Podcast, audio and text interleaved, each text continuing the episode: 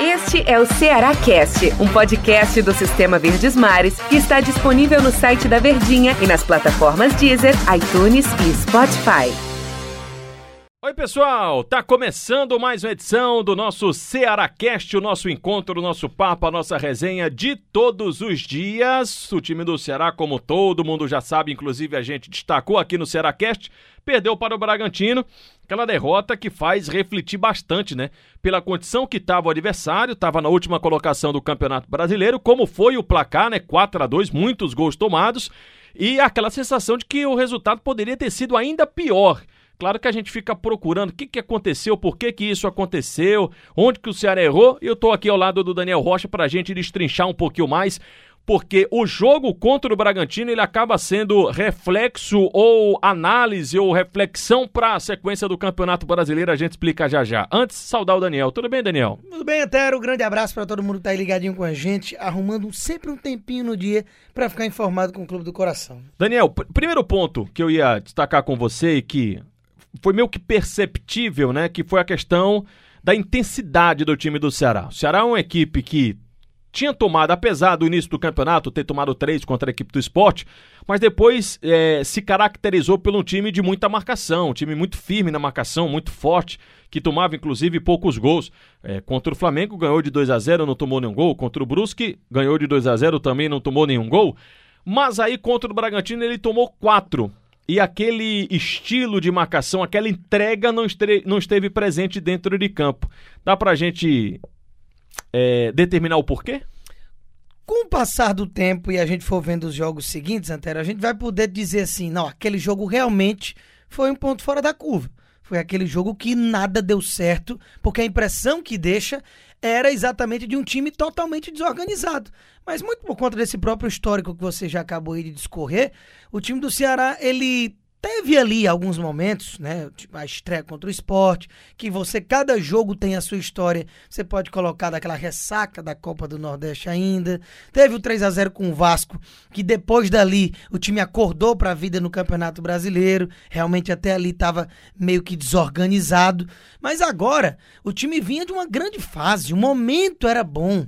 Foi uma vitória maiúscula sobre o Flamengo por 2 a 0. Você ainda teve a vitória na Copa do Brasil, que tudo bem. Ah, é o Brusque, é Série C, ok. Mas fez o que tinha que fazer. Praticamente encaminhou a classificação, seguiu sem levar gol. Aí você vai e não é nem o fato de ter tomado quatro gols. Se o jogo tivesse sido 4 a 4 4 a 3 e aquele jogo maluco, tivesse ficado à frente, o Bragantino jogado muito, mas não é o que aconteceu. O problema todo foi uma desorganização completa, de cabo a rabo durante a partida, que mesmo tendo ficado em 1 a 1 e o Ceará estava 1 a 1 ainda teve até chance de virar o jogo, foram, digamos, dos 90 minutos, 85 minutos em que o Bragantino fez o que quis na defesa do Ceará e foi quatro, poderia ter sido seis, sete, sem exagero nenhum. O resultado acabou sendo até pequeno para o futebol apresentado. O Ceará jogou contra o Flamengo, depois jogou contra o Brusque e depois enfrentou o Bragantino em uma semana. Três jogos numa semana. Aquela pergunta de sempre. O cansaço pegou? Vamos ouvir o Guto Ferreira? Ele dá uma. Achei muito é, bacana o que falou o técnico do Ceará, porque é, nem ele acha uma desculpa, nem ele também descarta essa situação que do cansaço, né, dos muitos jogos do time do Ceará. Vamos ouvir que a gente fala sobre isso já já. Teve sim a sua margem bastante grande. A gente não gosta de tentar ficar buscando é, é, é, desculpas, né? Mas com certeza não foi uma desculpa porque o, o, Bragantino não jogou no meio de semana. O Bragantino ele folgou e ficou se preparando para jogar contra a gente. A gente fez algumas mudanças dentro da, da equipe, buscando equilibrar essa questão física, mas é, não foi possível. O nosso time ficou muito aquém é, da qualidade de jogo, do poder de marcação que a gente costuma ter. Peço desculpa ao, ao torcedor né? e vamos tentar fazer melhor no próximo jogo.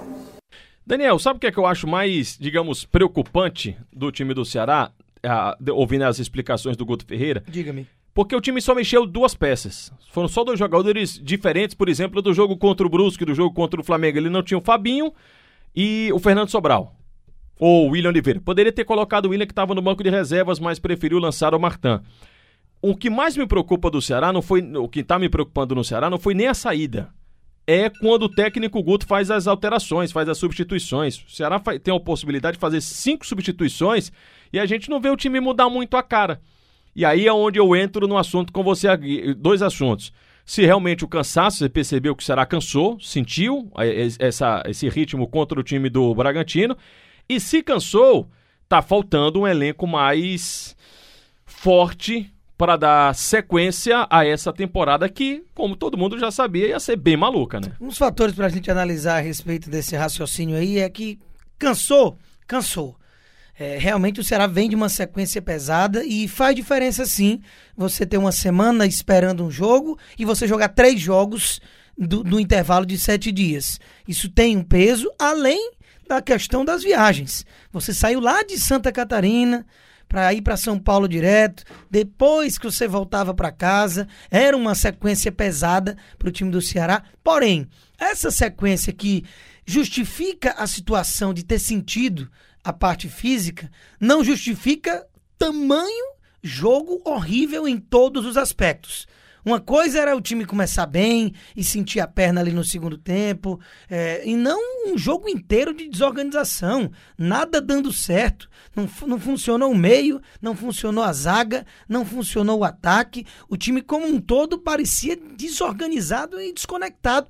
Lembrando aquela estreia do brasileiro contra o esporte, que ali a gente poderia colocar na, na desculpa, digamos assim, de Copa do Nordeste, de título, e o time desligado, ainda não tinha se conectado para o brasileiro. Vindo de uma fase boa como veio, não tem justificativa nem com esse quesito da parte física, o que a gente viu ser apresentado lá no Nabe Bichedi. Mais uma das minhas frases, Daniel. A gente avalia o jogo, a gente analisa toda a situação. E aí a gente falou aqui de três pontos. Só no podcast aqui, só nessa nossa conversa, a gente trouxe três assuntos diferentes. Primeiro, a questão da própria postura do Ceará em campo contra o time do Bragantino.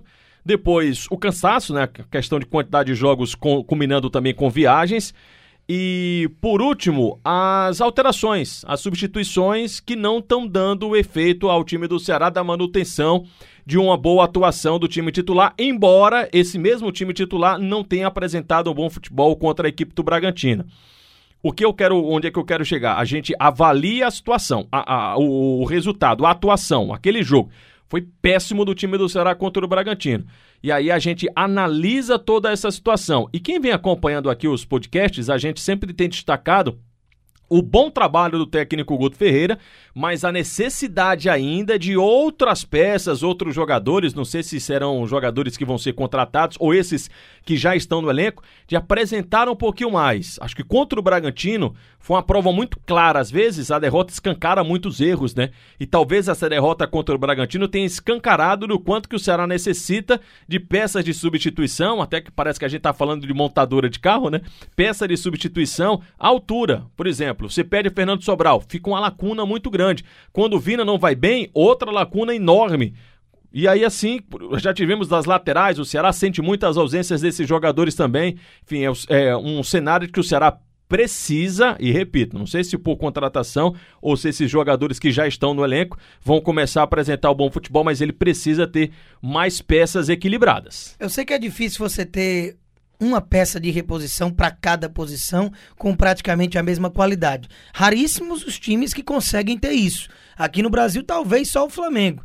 Então, é realmente algo que não dá para a gente querer num nível tão elevado. Porém, você olhar para um banco de reservas, por exemplo, e você não ter ali pelo menos três jogadores que você possa fazer as três substituições e você agregar um valor à sua equipe, isso é preocupante. E em matéria das alterações do jogo passado, que não foram muitas, na verdade só duas, mas uma delas ficou realmente bem escancarado a falta que esse jogador faz e que ninguém no elenco faz nem perto as multifunções com tanta qualidade que ele executa dentro de campo, que é o Fernando Sobral.